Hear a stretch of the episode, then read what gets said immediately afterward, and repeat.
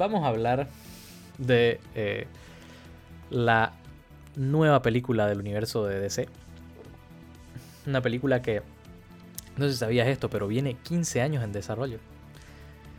¿Por qué? Porque a, la, a, la Roca le ofrecieron este papel. En realidad le ofrecieron el papel de Shazam eh, hace 15 años cuando dijeron vamos a desarrollar el, la película de Shazam, digamos, ¿no?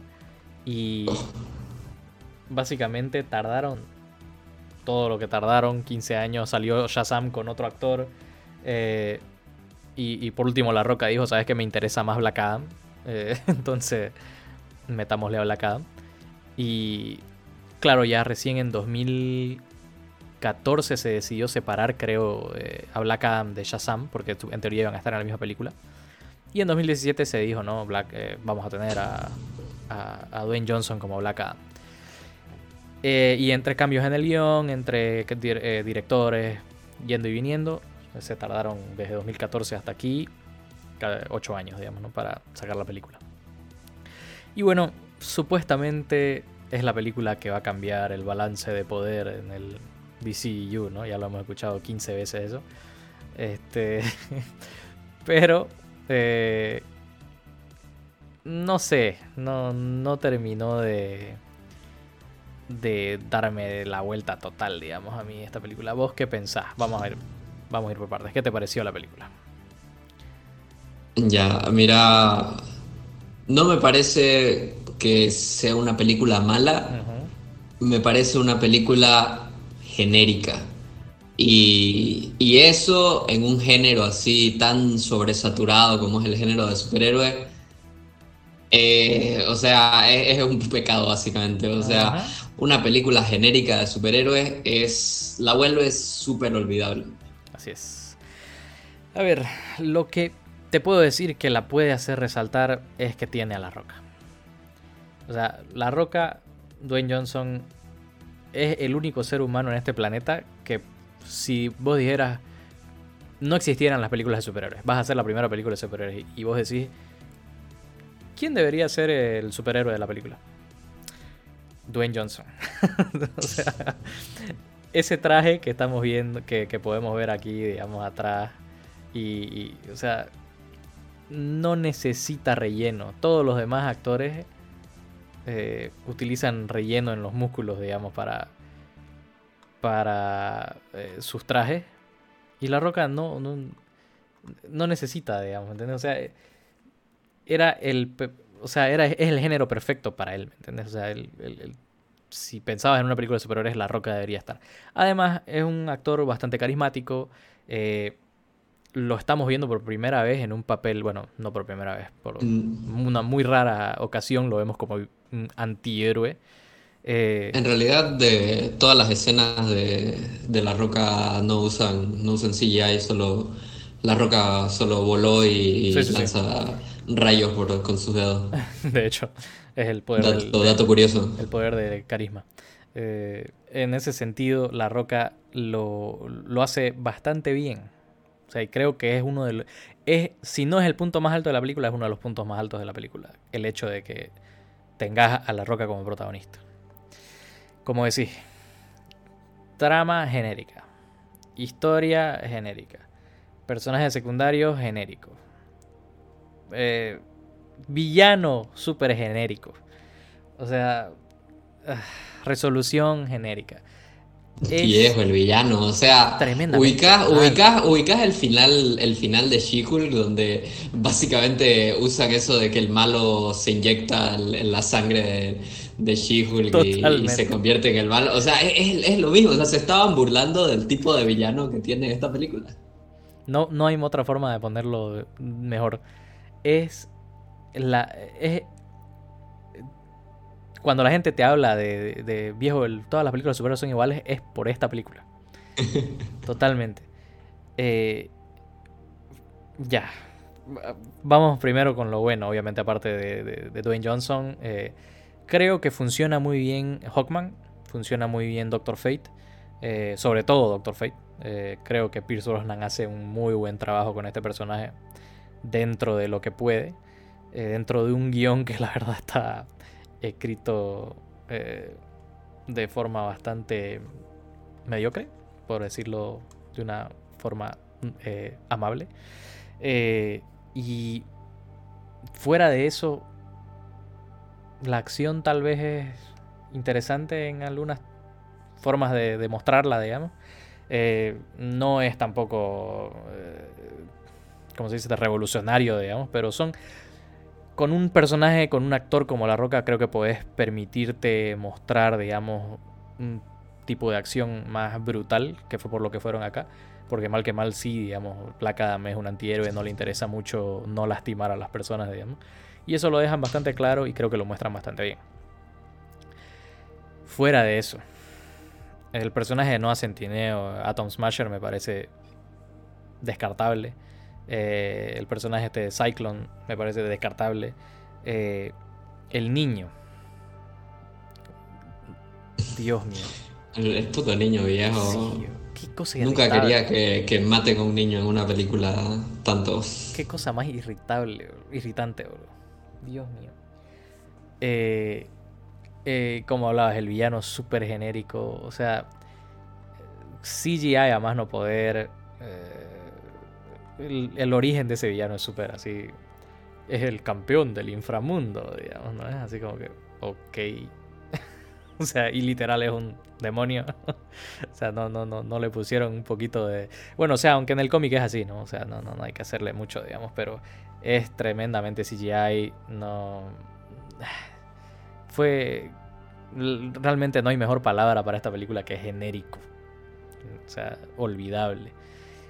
Eh, obviamente hay una escena post créditos que todo el mundo está alucinando y, sí podés alucinar porque la verdad es, es una revelación bastante importante considerando que no sabíamos que si esto iba a pasar, ¿no? O sea, que, ya hablando de spoilers, no sabíamos si Henry Cavill realmente iba a volver como Superman. Porque se había hablado mucho de eso y de cómo la anterior administración de Warner no quería a Henry Cavill como Superman ya. O sea, y mm. Dwayne Johnson tuvo que pelearla, tuvo que, que joder y joder y joder hasta que entró esta nueva administración y le dijo, viejo, queremos meter a Superman en esta película. Y le dijeron, ya. Y lo lograron, En ese sentido, ¿qué te pareció la revelación de, Superman en la escena post créditos? O sea, sí me agrada volver a ver a Henry Cavill, me parece que es un, muy buen muy buen Superman. Eh, la verdad que el otro, o hoy estuve leyendo un tweet que decía así que no hemos tenido un, un mal Clark Kent en live action. Y, la verdad que sí, o sea, realmente eh, Superman ha, tenido muy buenas encarnaciones en live action. Brandon Routh es un poco discutido, sí. Bueno, sí, la verdad que creo que ya ha pasado mucho tiempo desde que vi esa película, así que no, no sabría dar un juicio de valor tan, tan acertado ahí, pero yo no lo recuerdo tan mal. Sí, no, no, es malo. Yo tampoco lo recuerdo tan mal, la verdad. No, no, no lo percibí tan mal, pero sí he leído en muchos lugares que, digamos, mm. entre Christopher Reeves, entre Henry Cavill y entre mm. Brandon, Brandon Brandon mm. tal, vez, tal, vez la, tal vez la barra está. Sí, o sea, Christopher Reeves es el Superman de nuestros padres, de, muchos de muchos primeros millennials, digamos, ¿no? Y bueno, o sea, Henry Cavill ya es nuestro Superman, digamos, ¿no?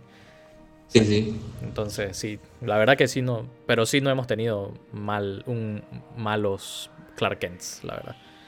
Es verdad. Eh, a ver, ¿qué te pareció eh, dentro de todo? Eh, ¿Te parece la, la, película que le va a dar el giro al DCU? O sea, si este, si este es el giro que va a tomar el, el DCU, Creo, no no, estamos, no estamos en un muy buen camino, diría yo.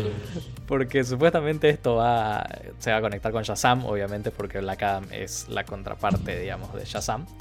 Eh, y se va a dar algo que la verdad si se da me parece tremendo fanservice, pero si lo manejan bien me parece también que puede ser algo muy interesante, que va a ser eh, la, la reunión ¿no? de Black Adam, Shazam y Superman. Eh, que, la verdad que sí estaría bueno, pero como te digo, sí lo manejan bien. Eh, en ese sentido, puedo, puedo imaginarme, digamos, en un, universo de, ese yendo por ese lado.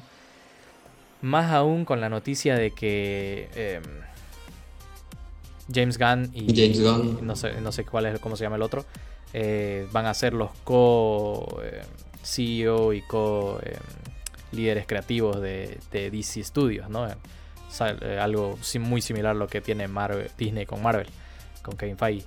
Eh, entonces, tal vez en, en esa colaboración de estas dos personas puedan al fin encontrar el camino que debería tomar este DCU, ¿no? Porque hasta ahora todos lo sabemos. Ya se, ya se vienen tardando bastante. Incluso con la fase 4 de Marvel, que ha sido la peor fase de todas, eh, Marvel sigue dándole tres vueltas a DC en cuanto a universo.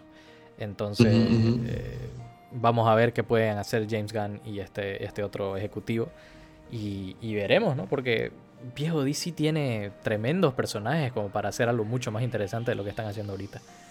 Y no la están logrando, no la han logrado hasta ahorita. Entonces, prácticamente es eh, decepcionante, digamos la palabra, creo, para el DCU hasta ahora. Eh, obviamente ha tenido sus, sus momentos brillantes. Eh, Shazam, las películas en solitario, Batman, Joker. Puedes meter Aquaman ahí también, la primera Wonder Woman. Eh, pero fuera de eso, todo lo que han querido hacer con Zack Snyder, eh, la segunda Wonder Woman, eh, todo eso ha sido un desastre y medio. no, sin olvidarnos del, Suicide Squad de Ayer. Que hasta ahorita siguen pidiendo el Ayer Cut, viejo. Yo no entiendo por qué. O sea, ¿quién demonios quiere ver más del Joker de Jared Leto en la versión de Ayer? O sea, Va buenísimo, viejo. ¿No querés que escuchar la risa ah, extendida? Ah, ah, viejo, no entiendo, así no, de verdad, no, no entiendo. Solo te, y te, te, te, comento, después de haber escuchado la escena eliminada del Joker de The Batman, de, de Pattinson, tampoco me está gustando la risa de, de, de como Joker. Pero Keegan, viejo, es actorazo. Yo sé que es actorazo. Hay que, hay que, hay que esperar a ver más. Pero es que igual, solo igual de tiene una muy buena visión, así sí, que... Sí, sí, o sea... Hay que ver, hay que ver por dónde lo lleva. Solo, solo quiero que la trabajen un poco más esa risa, porque lo que escuché en esa escena fue así de... Mm, o sea, entiendo que quiere hacer algo diferente, pero... O sea, venís de dos tremendas... O sea, del, la, el parte de la risa es muy importante para el Joker, ¿no? Entonces, venimos de dos tremendas con Joaquín Phoenix y, Heath Ledger, digamos. Y venimos. Y Jared Leto. Y, obvio, que Jared Leto. y, y, viejo. No sé, creo que deberían trabajarlo un poco más. Pero bueno, eh, ¿qué piensan ustedes de. Ah, no, perdón, eh, calificación, por favor. Eh, a ver, yo le puse 5. 5-5 tal vez. O sea, es una película. Es una película del universo de DC. Es, como dijo Harry Styles. Es una película que se siente como una película. That feels like a movie. Básicamente eso. Entonces, sí, te diría máximo hasta 6 por la roca. Mm. Por la roquita. Llevo hasta 6. Pero de ahí no paso. Eh, básicamente eso, chicos. ¿Qué les pareció Black Adam? ¿Les gustó? ¿Creen que es el, giro que necesitaba el DCU? Obviamente no esperaba yo el nuevo Dark Knight, no esperaba Infinity War, no esperaba a ese nivel de, película, pero sí me entretuvo y pero la verdad es que llega un punto donde tenés que decir, viejo, ya puede que esto. Eh, y bueno, creo que coincidimos en eso. Eh, eso es chicos, son los cinco temas que teníamos para este episodio. Eh, dejen en los comentarios qué les pareció cada uno de los temas, cualquier cosa que quieran dejarnos.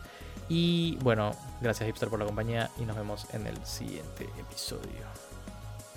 Chau, chau.